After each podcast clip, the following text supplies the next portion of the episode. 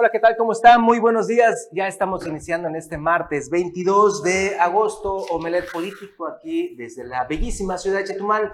Gracias, bienvenidos. En la mesa de acrílico me acompaña César Castilla, a quien saludo con mucho gusto. César, ¿cómo estás? Buenos días. Hola, ¿qué tal Juan Pablo? Buenos días y muy buenos días también a usted que ya está aquí con nosotros. Estamos iniciando una emisión más de Omelet Político con mucha información que le queremos compartir durante los próximos 60 minutos. Eh, hay mucha información interesante que pasó también el día de ayer con la visita de Xochitl Galvez aquí al estado de Quintana Roo, así como también lo que ha ocurrido allá en la CEDARPE. Tenemos seguimiento a esta pues denuncia que se hizo a través del abogado defensor de una víctima, eh, un campesino, quien asegura que le han sido pues prácticamente robados sus, eh, sus ganados, 16 cabezas de ganado.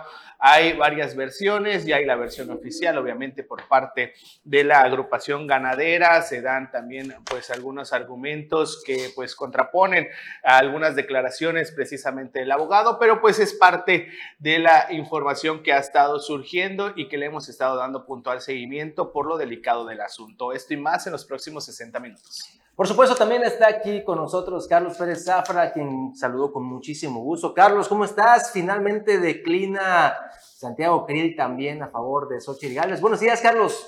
Hola, ¿qué tal? Muy buenos días. Que es un placer saludarnos este martes 22 de agosto aquí en Omelet Político. Demasiada información, se pone bueno el asunto político, mucho de qué comentar y me recuerda lo que pasó en la época de Josefina Vázquez Mota. Si te das cuenta, cuando Felipe Calderón me parece que manda a Josefina Vázquez Mota a competir contra Enrique Peña Nieto, mandó a la rival más débil.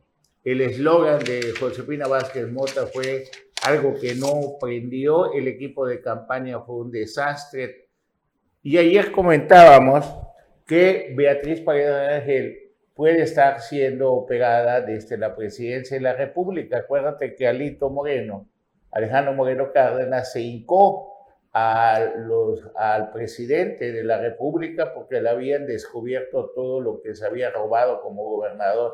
No era todo lo que se había robado, parte. Una partecita. Y mostraron su mansión, que antes era la ciudad amurallada, ahora es la ciudad donde está una casa de un faraón, el exgobernador Alito Moreno, en un cerro impresionante. Tú llegas y un taxista ahí en Campeche no te muestra el castillo, cómo se protegían de los piratas, sino miren, esa casa gigante en ese cerro es del el exgobernador Alito Moreno.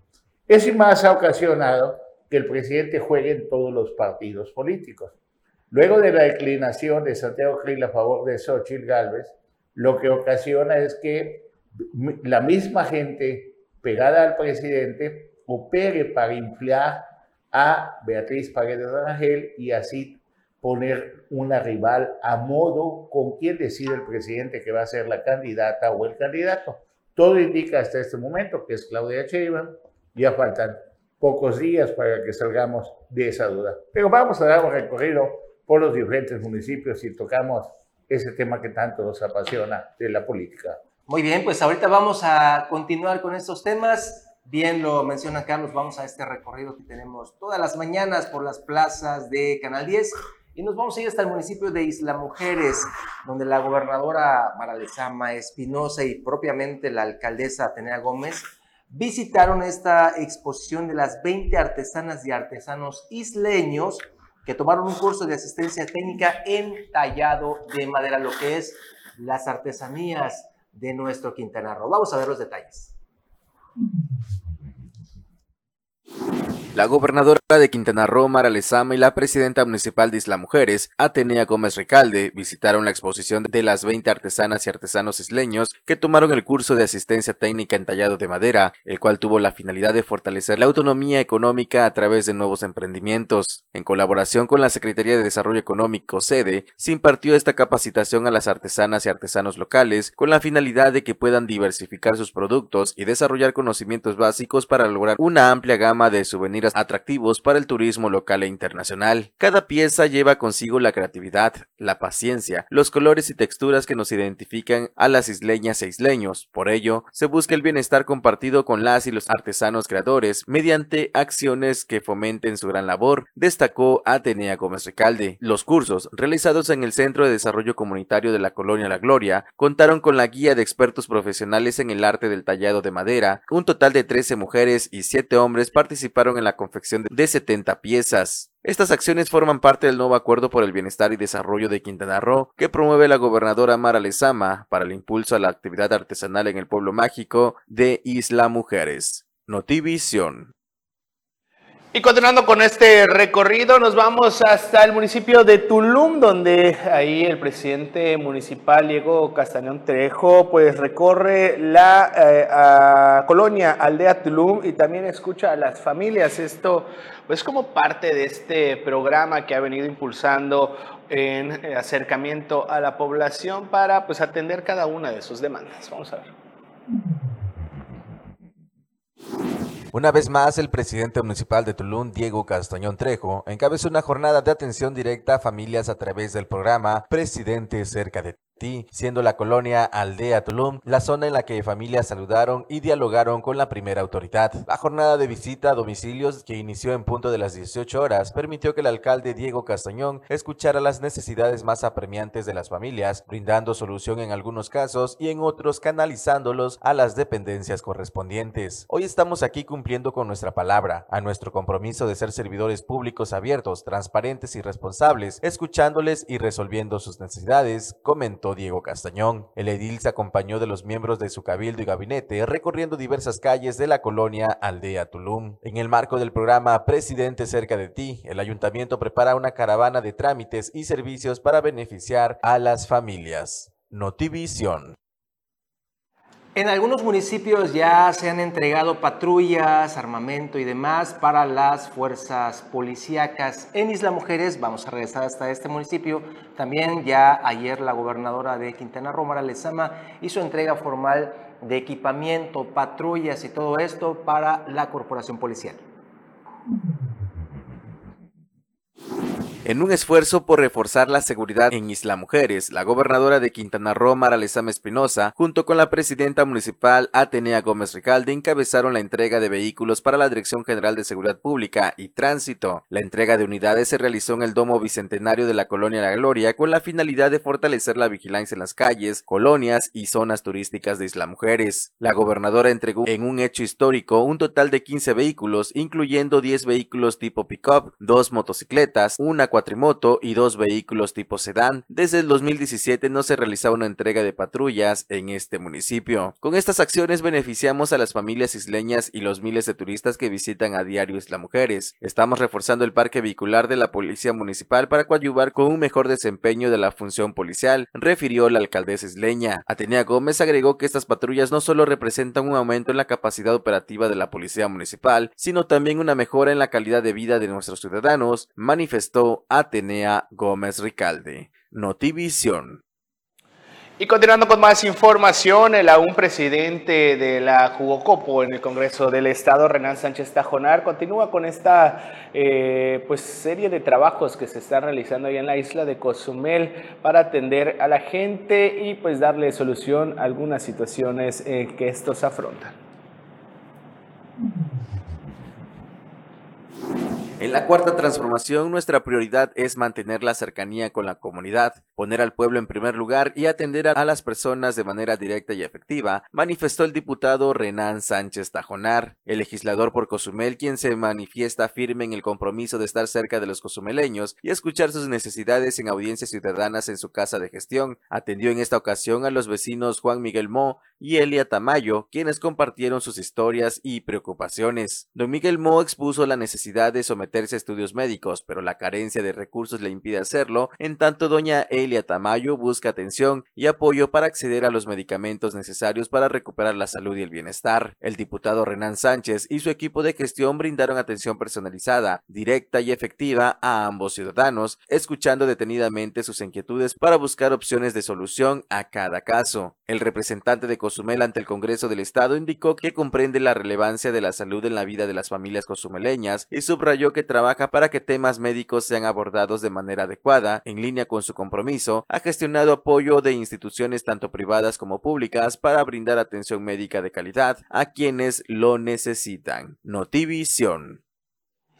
Y bueno, eh, nada más haciendo un paréntesis, haciendo un paréntesis, eh, nos están informando que gran sector de la capital de Quintana Roo, particularmente aquí en Otompe Blanco, no cuenta con energía eléctrica. Hay varios puntos en la ciudad y eh, estamos recibiendo muchos mensajes respecto a lo mismo. Comisión Federal de Electricidad sigue teniendo estas deficiencias y el problema es que hay mucha gente que desde la madrugada, desde la mañanita, desde las 5 y media, 6 de la mañana, no cuentan con energía eléctrica. Aquí dice, aquí en algunas colonias de Chetumal, desde las 6 y media va y viene, y eso está ocurriendo desde las 6 de la mañana. En el centro va y viene también, es decir, hay muchas zonas en Chetumal que no cuentan con energía eléctrica. Otro mensaje dice, están trabajando desde las 3 de la mañana en la subestación de la Avenida Insurgentes, ah, están agregando transformadores para, en teoría, poder cubrir el servicio que también demandan los trabajos del tren Maya.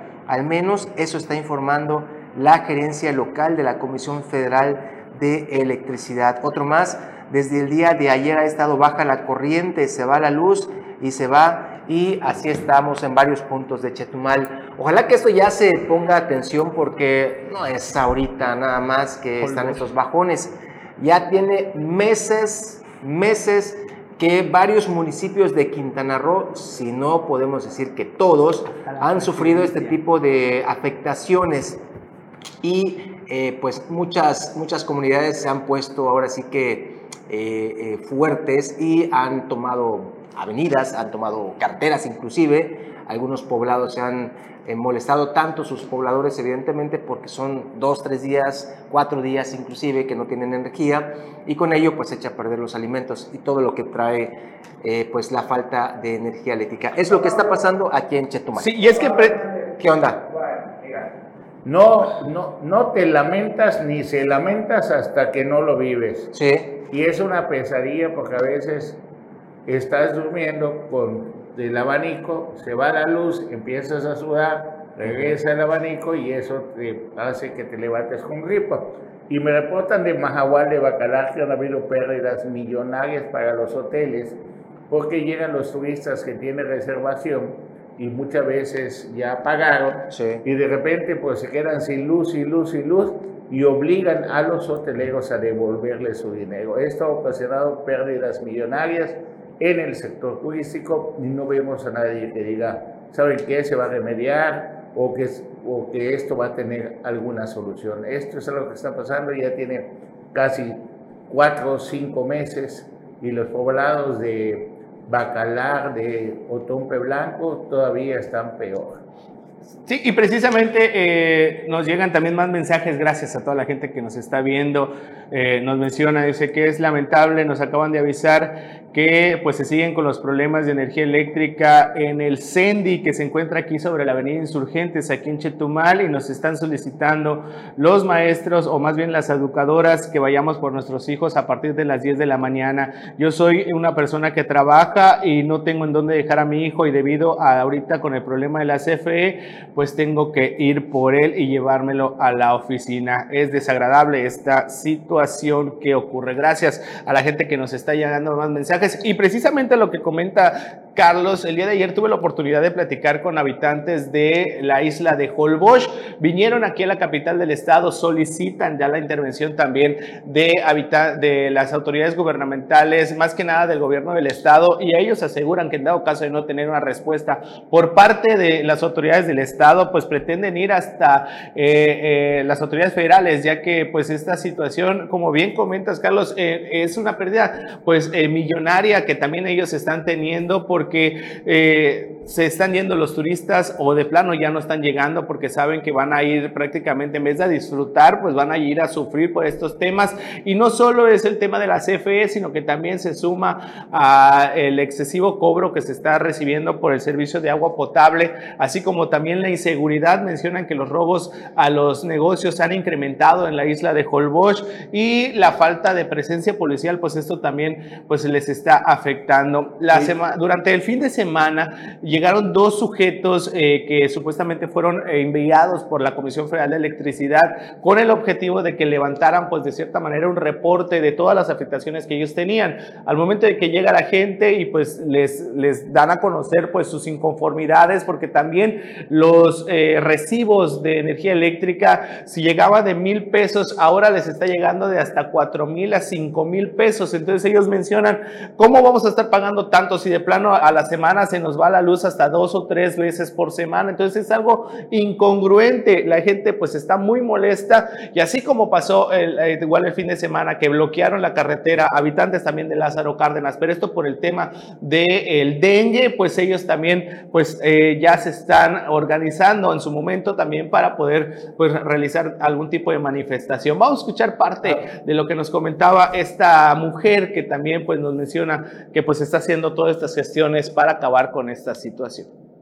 Quiero que sepan que nadie me está pagando, no quiero dinero, yo estoy trabajando para solventar el gasto. Chetumal no está aquí a la vuelta, que esto no es nuevo, no es la primera vez que nos la aplican. Hay gente nueva en la isla que está de paso. Les pido por favor que nos ayuden y nos unamos, porque este lugar es una belleza, este lugar merece respeto y también los habitantes. Tenemos que tener una salud digna que no tenemos. No podemos seguir pagando los precios exagerados de la luz, los precios locos del agua. No podemos estar con inseguridad. No podemos llegar a un momento en el que todos estamos quebrando porque no hay turismo. Tenemos que unirnos o vamos a fracasar todos. Aquí tiene que haber unión. No vamos a hacer un relajo, no vamos a, gritarle a nadie. Lo que vamos a hacer es llevar pruebas congruentes al gobierno para que todo esto sea escuchado. Si no nos escucha el gobierno estatal, yo estoy dispuesta a irme al gobierno federal a la Ciudad de México,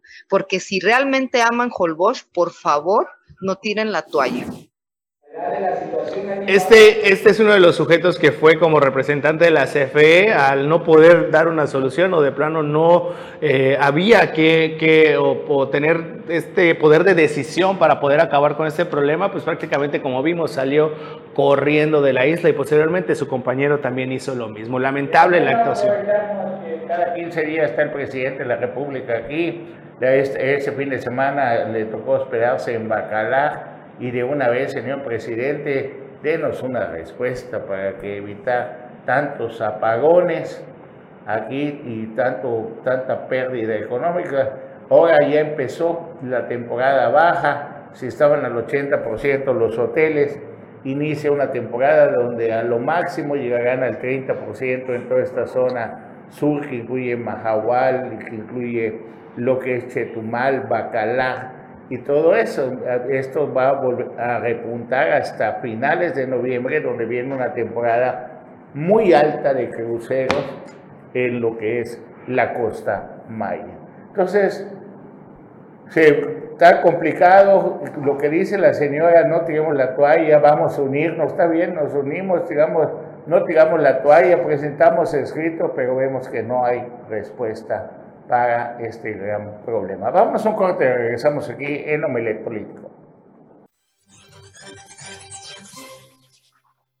Ya estamos de regreso aquí en Omelet Político y ya se ha integrado a la mesa de acrílico el profesor de la información, Anuar Moguel. Anuar, buenos días, ¿cómo estás? Buenos días, estimado Juan Pablo, buen día Carlos, buen día César, buen día sobre todo a la gente bonita que diariamente se conecta a ver Omelet Político.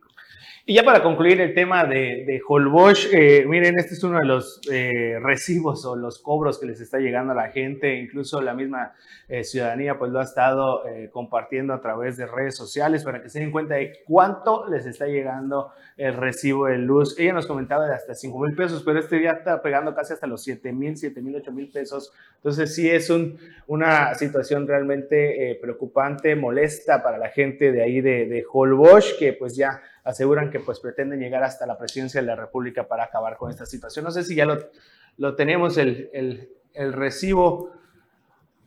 Bueno, pero pues sí, ya se les está llegando de hasta casi más de los 7 mil pesos. Ellos aseguran que pues pretenden incluso hasta quitar ya sus medidores y pues en su momento también a enfrentar a los eh, trabajadores de la CFE en dado caso de que lleguen con la intención de eh, cortar o suspender el suministro los, de energía los, eléctrica. Los grados de desesperación de la gente.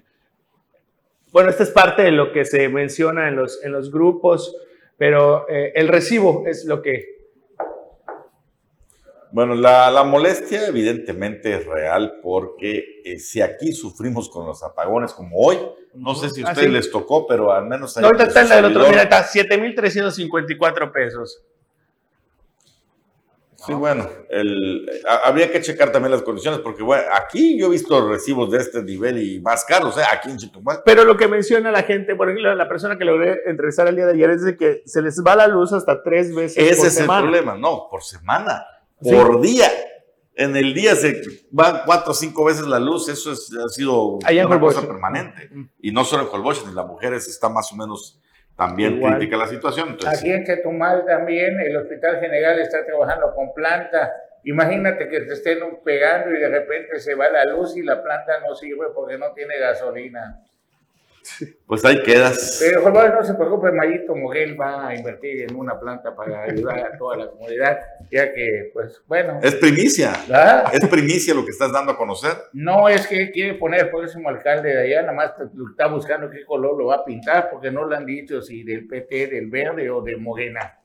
Y en su prospecto a Mir no le ha salido muy bueno, el chamaco le ha salido un poquito fallado. En otros temas, en otros temas, Anuar Moguel, que en- ayer estabas mencionando en un espacio de que Zoé Robledo, el director general creo que del Instituto Mexicano de Seguro Social, Es que correcto. había renunciado para competir por la gobernatura de Chiapas con toda la bendición del presidente de la República, que ya se sentía gobernador y que, wow, después de hacer un papel desastroso en el IMSS y todo eso, pues, con, eh, pues como perro cuando ya lo atropellas con la cola entre las patas, se regresa y dice que siempre que es un honor estar con Obrador y que ya se dio cuenta que podría ayudar más a la cuarta transformación si regresa a hacerse cargo del IMSS. No, por Dios. Que no lo haga, ¿no, Carlos? Y para Oye, oye, y el presidente dice que él le pidió hablar para decirle, oiga, señor presidente, fíjese que ya lo pensé bien. Le, No hacen, quiero ser gobernador. le hacen el escrito y le dicen, ¿sabes qué? Esto vas a salir a decir. Así como cuando pasó con el secuestro de un magistrado, que después nos dijeron que no era secuestro. Es más, en tu espacio nos dijeron que no era secuestro, que solo había sido, bueno, fue unos amigos que lo habían invitado a tomar una chela allá de Mere- al magistrado. Bueno, pues resulta que se ponen contento un hijo de el, el dueño de Teba Azteca. Sí, es uno, político. fue presidente de la Fundación Azteca en Chiapas, Ah, bueno. colaborador de Manuel Velasco, o sea, es, ahí se ve ya dónde está el negocio, ¿no? Clarito, pintado. pues no solo en Chiapas, sino, bueno, ¿qué es lo que pasó? Lo calmaron luego de esa guerra de tweets con este, en Citlali, con la presidenta nacional de, de la de Morena, me parece. Pero ¿a quién calmaron? ¿A Ricardo Salinas? No, No, está nada calmado. Sí, le dieron ilusiones, pero ¿qué crees, Anuar? Resulta que van a cambiar el género en Chiapas, ya no va hombre, va mujer. Ya empezó a sonar eso. ¿Y qué- cómo crees que se llama la mujer? ¿Cómo crees que se llama la mujer en Chiapas que puede ser? eh, la can- candidata a gobernadora y gobernadora de Chiapas. No me digas que tiene los apellidos de López. No todo, no, ese no lo tiene. Manuela Obrador Narváez. Pariente Ah, del presidente. bueno. O sea, no tiene el López, tiene el segundo apellido. Obrador, pariente, y todos tienen familia. Y como el presidente se venga a la chingada, y ahí está cerquita, Ah, Ahí está, de hecho. ¿no? Ahí, Ahí, ahí está en Chiapas, pues le conviene tener a un familiar de, que sea gobernadora para cuando se le vaya la luz, diga, gobernadora, por favor, me echa la mano, ya no hay luz en el rancho. Sí, claro, para el mantenimiento, para... cualquier cosa ahí. Y te acuerdas que también estábamos platicando de la operación que estaban haciendo el presidente de la República y los diferentes partidos políticos, un presidente así como un gobierno, juega en la mayoría de los partidos políticos, si no es en todos, pues estaban inflando Beatriz Paredes Rangel. Cuando inició esta contienda por el Frente Amplio, no se le veía a Beatriz Paredes una fuerza porque estuvo mucho tiempo pues sin participar abiertamente en política, estuvo muy calmada. No hay que olvidar que Beatriz Paredes cuando fue candidata a la gubernatura de Tlaxcala, me parece, llegó algo muy inteligente y con mucho dinero. Y llegaba a decir, disculpe, ¿me da oportunidad de pintar su fachada? Yo voy a pagar la pintura, nosotros la vamos a poner. Solamente le pido que me deje un pedacito para que yo ponga Beatriz Paredes. Entonces pintaban las fachadas de las casas y ponían Beatriz Paredes. Beatriz Paredes fue gobernadora de Tlaxcala, presidenta nacional del Partido Revolucionario. Pero le hacía gente a la gente, Carlos. Había muchísimo dinero en el PRI y también este, ella fue la que junto a Carlos Joaquín y a Mauricio Góngora y estaba también Félix González Canto y les dijo, ¿sabes qué? No te toca a ti, Carlos Joaquín, el candidato, perdón, va a ser Beto Borges, a Beto Borges junto, y fue cuando Carlos Joaquín, pues, negoció, negoció la presidencia municipal con Edith allí en Tulum, negoció la de solidaridad con Filiberto Martínez, negoció la candidatura del distrito número 4 con Sheila Fuentes y algo muchísimo más ya material, hablando materialmente. Oye, Carlos, pero en el caso de Beatriz Paredes, pues le hacía gente a la gente y le daba su lana. En el caso de Quintana Roo, ayer lo estabas mencionando, Pablo Bustamante, el que todavía cobra como secretario del Bienestar, pues sigue poniendo bardas pintadas con su nombre y en verde en prácticamente todo Cancún, sin siquiera preguntarle a los propietarios de las mismas. ¿Cómo ves? Ya, ya decíamos ayer que esto lo están haciendo la Unión de Bares y Restaurantes.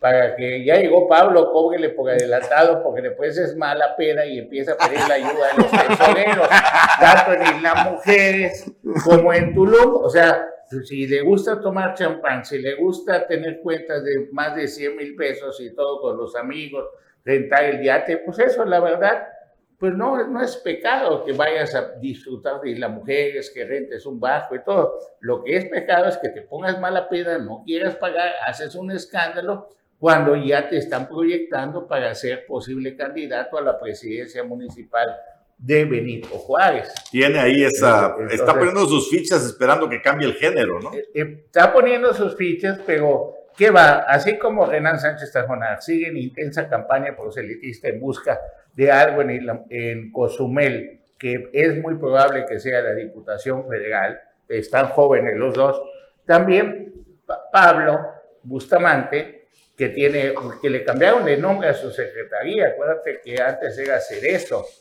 Le cambian el nombre el bienestar utilizando todo el eslogan publicitario que da el presidente a nivel nacional y le dan un presupuesto de 2 mil millones de pesos para regalar estufas ecológicas que no sirven de mucho a los habitantes. Nunca se presenta en toda la zona sur de Felipe Carrillo Puerto, en toda la zona maya, porque a él lo único que le importa no es estar en la Secretaría de Bienestar, eso es pecata minuta, sino a él le interesa que lo conozcan en Benito Juárez para poder competir por una presidencia municipal que tienes tú que pedir presidencia municipal para que te digan, cálmate, cálmate. Sí, te la mereces, pero ¿por qué no primero diputado federal? Y ahí pues también tiene que haber una negociación con la gente de Maribel Villegas Sánchez porque dentro de Morena no todo está planchadito.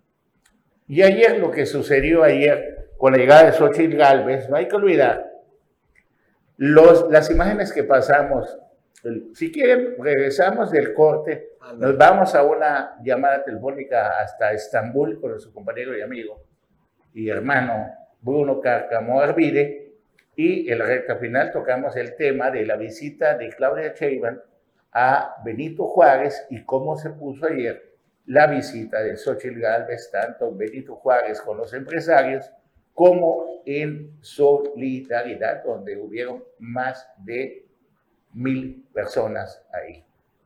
Que hubieran acarreados en los dos lados. Que, la, que el tamal del pinto como el colorado, bueno, vamos a ver qué sucedió después de esta llamada telefónica, regresando el corte.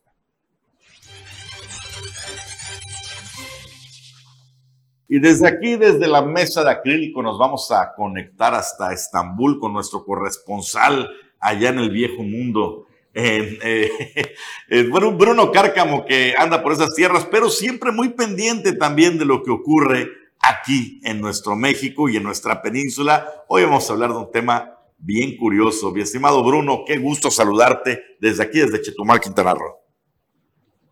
Merjaba Marlovkin para allá, para toda la mesa y pues hombre, un gusto estar con ustedes otra vez, estar platicando y sí, ciertamente Anuar, un tema que ha dado la vuelta en las redes sociales a reventar lleno con el, con el evento y es que el día de ayer el gobernador de Yucatán, Mauricio Vila, hizo la bandera de Yucatán que no que solamente una vez se había izado, había, hay muchos comentarios, además, históricamente solo una vez se hizo en 1841 en, en Mérida, justo cuando se declaró autónomo eh, toda la península del resto de la federación.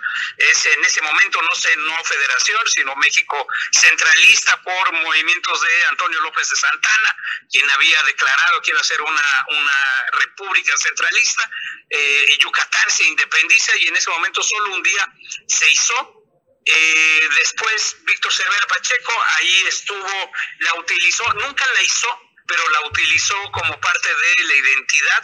Y el día de ayer una bandera majestuosa, eh, ahí se ven las banderas en las, en las fotografías, una bandera gigantesca, la ISA frente a las Fuerzas Armadas, frente a todo.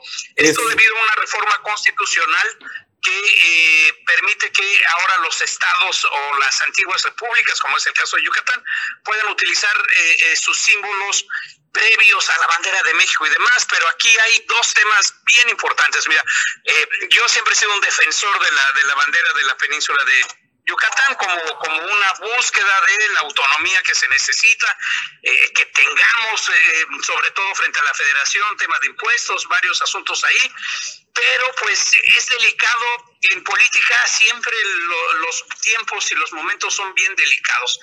¿Y qué sucede ahora? Pues justo en Yucatán hay un problema tremendo con los compañeros mayas, con, eh, con, eh, con un ejido, con que está siendo eh, las tierras hay una hay una disputa y se la quieren llevar concesionarios privados para, para utilizarlas demás. Y en medio de eso hay una represión, hay un hay una serie de elementos ahí en contra. Y en medio de todo esto Mauricio Vila decide izar la bandera en Mérida, pero además en una zona privilegiada al norte de la ciudad, los que hemos estado por Mérida. Oh, Casi todo el pues mundo conocemos que el norte de la ciudad es precisamente donde está eh, eh, la zona más adinerada, el, el sector de bienes raíces más imponente que está en medio de esto. Y el otro tema que es bien importante, y esto hay que recordarlo, si bien fue un símbolo de autonomía en 1841, hay que recordar que este es el momento pleno de guerra de castas. Y la bandera se utiliza como un símbolo de eh, eh, los mestizos blancos que están en la península en contra de eh, la población maya, en, contra del reclamo de todos los mayas, quienes habían sido esclavos y demás ahí. Entonces las dos combinaciones pues se le volcan completamente en contra y se convierte en un, en un, en un tema de, de, reclamo popular diciendo sí, esa bandera es para los blancos, para la élite, no para este para esto que eh, comúnmente se le, se le, se le llama la casta divina, ¿no? En este, en este sentido, además por la zona. Y otra más, interesantísimo y complicado, porque está el ejército mexicano levantando una bandera que no es la bandera de México. Eso, eso me llamó mucho la atención. ¿Es legal eso constitucionalmente, Bruno? Porque además es una banderota, ¿eh? Como de 10 metros es como las de, sí, 20 metros, es como las que están este, monumentales en la Ciudad de, México, que son las, las, las banderas gigantes, la, la de, la, ahora sí que la bandera de, nuestro país, la gigante. Mira, eh, por la reforma constitucional se puede, se puede utilizar. El problema es que pues no es la bandera que le juraron lealtad y demás las Fuerzas Armadas. Entonces, de pronto tienes a un ejército que tiene que rendir honores, cantar un himno que que no es el suyo, que no es el propio y está como por calzado, por el calzador, perdón, o sea, obligados a tener que hacer esto y poner la otra. Ahora bien, mira, aquí en este lado del viejo continente, en donde las repúblicas y las naciones, pues realmente no existen como nosotros las conocemos, sino son más bien conjuntos de repúblicas y de otros pequeños. Ahí está eh, eh, Cataluña, ahí está en España, ahí está en Italia, que son muchas naciones, incluso por acá por Turquía, que son varias repúblicas y demás. Oficialmente lo que sucede es que está la bandera del país, pongamos la italiana, y abajo está la bandera de Venecia que también todo el mundo, si hablas con alguien de allá, te dice, no, no, no, yo soy del Benetton, yo no soy italiano. O igual si vas a España te dice, no, no, no, no, yo soy, vasco, no soy español. Pero están las dos banderas, siempre está la que, la que te identifica como nación, como, como este símbolo, y abajo la tuya. Y aquí lo que tenemos es una bandera monumental, como dices, de 15, 20 metros, izada ahí. Entonces, mira, es delicado, va a, ser, va a ser un tema delicado. Lo cierto es que entre la población maya y las comunidades mayas hay un gran rechazo a esto, porque lo están viendo nuevamente como una imposición y un símbolo de este, una clase dominante sobre la otra, y más con el reclamo legal y todo que ya están eh, eh, convocando a una marcha el, 15, 15 y 16 de septiembre para defender los derechos de la tierra allá en Yucatán. O sea que lo que quiso utilizar el gobernador Mauricio Vila a su favor y para también apoyar la sucesión que está comandando, donde quiere él, pues dejarle la chamba y la estafeta a su alcalde Renán Barrera Concha, pues se le está revirtiendo por lo visto. A nivel, mira, a nivel estatal, a nivel peninsular y ya está, ahí se ve en redes sociales, hay, hay una mitad que está, qué bueno arriba, qué, qué, bien mi gobernador, viva Yucatán, independicémonos otra vez, separémonos de la federación, así están los comentarios, y una mitad que están diciendo, a ver, a ver, a ver, tiempo, ¿por qué estamos haciendo eso? Incluso hay otros que le están pidiendo a Samuel García, ahí está el ejemplo, Nada más que se les olvida que Nuevo León no existía, sino es parte de Coahuila, así que quien quien tiene que levantar la bandera es la República de Coahuila. Bueno, en ese entonces, por cierto, por cierto, Quintana Roo era territorio de Yucatán, ¿no?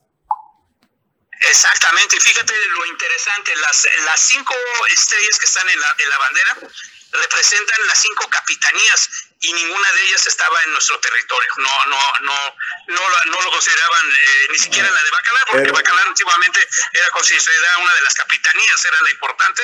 No representa las cinco banderas ninguno de nuestro lado. Campeche sí, una, una de ellas y las otras cuatro están en el territorio de Yucatán. Bueno, pues interesante el tema, polémico sin duda hay en, Yucatán, sí, y, más en las élites, ese sentimiento de, eh, de, que son otro estado, otro mundo ajeno a México, como sucede en Nuevo León, y quizá apelando a, ese, a esa identidad, pues Mauricio Villa tomó esta decisión, que bueno, vamos a ver cómo sigue el tema. Sí, hay un arraigo impresionante. No, bueno, electoralmente, electoralmente es un exitazo porque él está reforzando una visión que incluso todos los que han migrado para Yucatán, mucha gente proveniente del el centro del, del, país, están, están con comentarios de, a ver, yo no nací aquí, pero bien mi gobernador, yo ya soy de aquí, bien por la bandera y bien, ¿no? O sea, hay un, hay un alguien, alguien, alguien también publicó en estos momentos de que el país está dividido, no se necesita un impulso más para dividir más, ¿no? Interesante. Pues bueno, te agradecemos mucho la información, Bruno, y estamos en contacto. Saludos, Bruno. Muchas gracias. Te manda saludos Carlos Pérez Zafra, que está aquí en, en, la bocina. Bueno, a ver, te lo, te lo, voy a pasar. A ver, sí hay un arraigo. Saludos, Bruno, antes que nada. Te mando un fuerte abrazo, te escaneamos. Y quería, comentarte que sí hay un arraigo impresionante en Yucatán y ante esta arremetida gigantesca que hoy tiene el presidente de la República para gobernar todos los estados del país. Esto que hace Mauricio Vila de decir, yo no me bajo los pantalones como Carlos Joaquín, yo voy a luchar porque Yucatán siga siendo panista con Renan Barrera, pues mucha gente lo podrá ver de manera optimista y pues no todos están felices con lo que está pasando aunque en Yucatán sí le han invertido, como en Quintana muchísimo dinero por la federación. De hecho, el presidente anuncia que en los primeros días de septiembre tomará el tren en Campeche y llegará hasta delante de Mérida, en la hacienda Teya, que está a 30 kilómetros de Yucatán, yendo a Cancún. Se podrá súper interesante. Sí, muy interesante, Carlos, como dices, pues sí, en, tiempos electorales nada es eh, error, nada es sin calcular, ¿no? Esto, esto no hay la menor duda que, que se hizo y, el, y bueno, no, no hay más que ver la, foto de, del gobernador con la bandera gigantesca a su espalda como para saber cuáles eran sus intenciones y qué quería hacer. Bien, pues te agradecemos muchísimo que estés pendiente siempre de nosotros. Ojalá que estemos juntos en la mesa de acrílico muy pronto. Que estés de regreso pronto, Bruno. Gracias, estamos en contacto. Hasta luego. Y así nos vamos a un corte. Regresamos para la recta final que se va a poner buenísima, así que por favor no se vaya.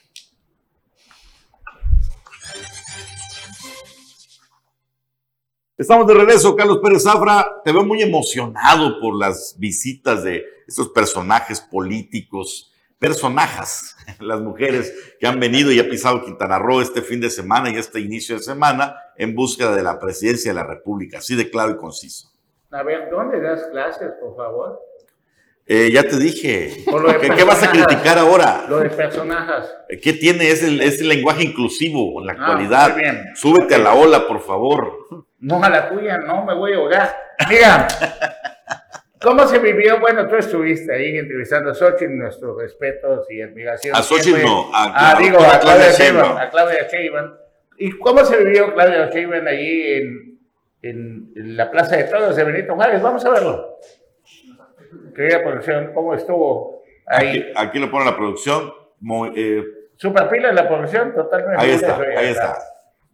Abre la imagen para que se vea la gente, así todo impresionante, cómo se llenó la plaza de todos, casi la mayoría mujeres. No, de hecho, prácticamente mujeres. El, tema era para mujeres. Dice Mujeres Transformando el País. Ah, tú solo fuiste a entrevistar, ¿no? Yo fui a entrevistar, pero sí me pasé por ahí. Me dio, está como el lugar donde la entrevisté estuvo justo al lado de la Plaza de Toros.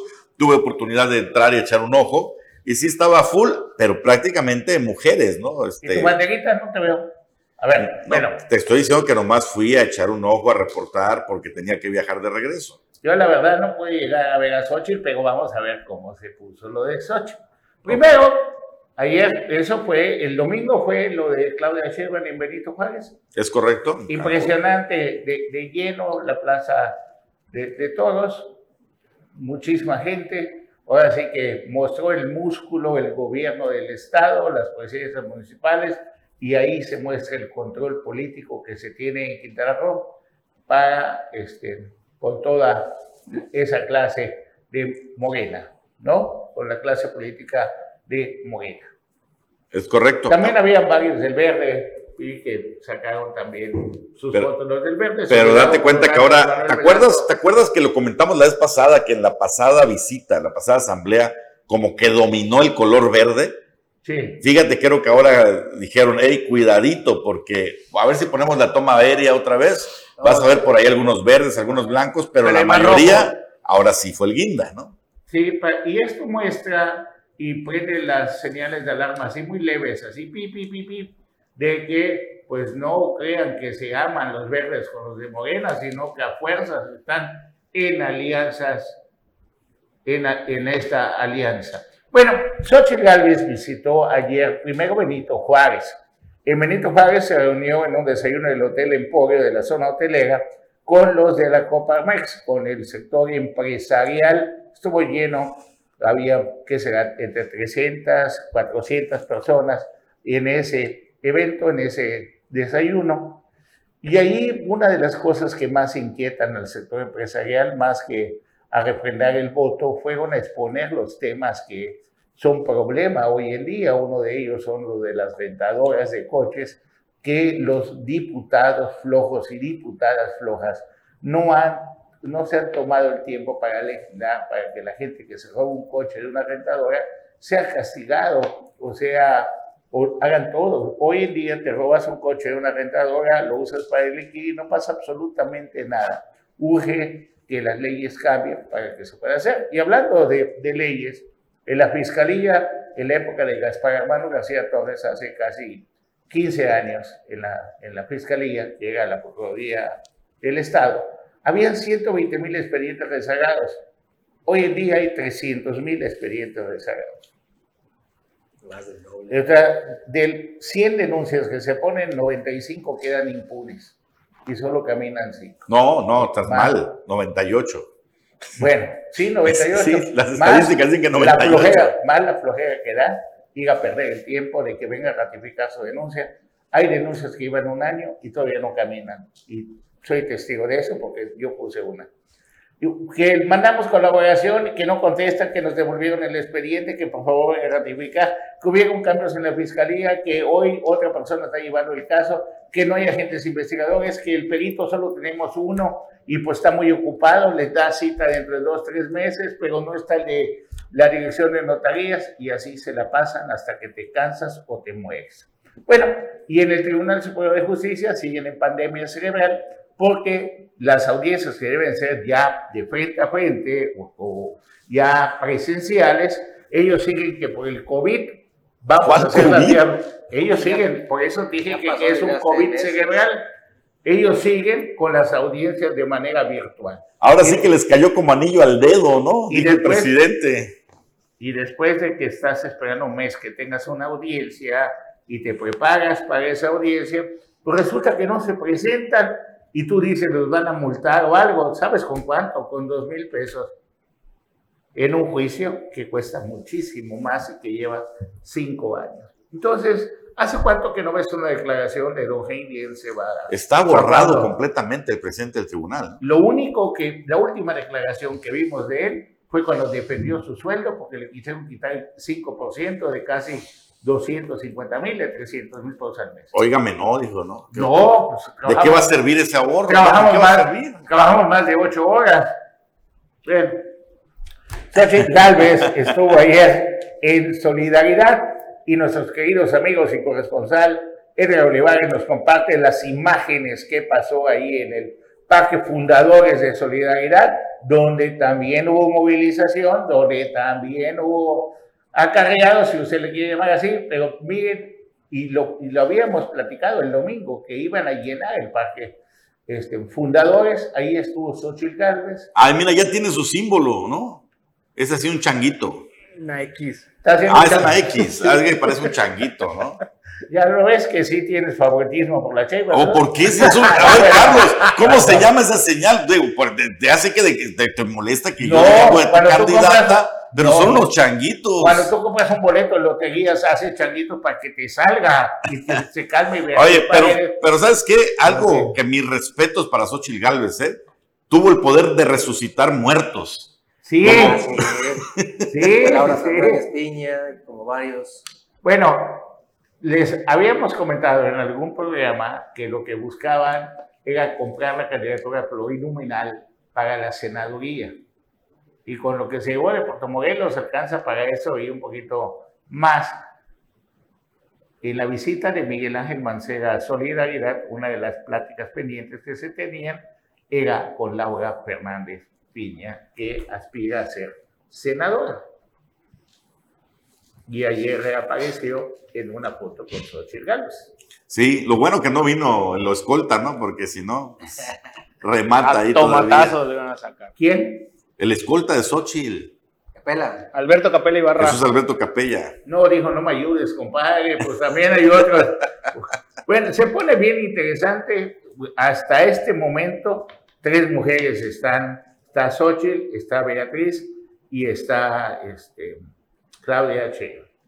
Todavía faltan unos días para que se defina que a Beatriz Paredes la están inflando, que se ve la mano del presidente, cómo está, a pesar de que ayer Santiago Gil declinó a favor de Xochitl Gálvez, por el otro lado, y hablaba yo en la- iniciando el programa anual, de que te acuerdas de Josefina Vázquez Mota, que puso Felipe Calderón a la rival más débil para no o- o, este, pelear o no quitarle votos a Enrique Peña Nieto, Sí, que puso al peor jefe de prensa los eslogan, los discursos de pues, que no prendían, que no, que no motivaban a la gente, pues lo misma operación, y ya ves que esto es nada más el mismo librito de siempre, quieren hacer porque les conviene más a los de Morena enfrentar a una Beatriz Paredes que a una Xochitl Galvez. Sin duda. Ah, ¿Quién tiene más experiencia? Beatriz Paredes. ¿Quién es un político más electoral? Xochitl Galvez. Entonces, esto se juega del... Pues, aquí tenemos el libro de Maquiavelo, tenemos otros, y son lo, lo- son lo mismo, pero en diferentes épocas. Solamente hay que tener un poquito de memoria. Y con esto estamos llegando ya al final de nuestro programa. Les mando un saludo a todos y agradecimiento a todos los que ven y escuchan este programa de Omelet Político. Muy bien, pues ya nos vamos. Excelente mañana para todos. Buenos días. Hasta mañana. Buenos Hasta días. mañana.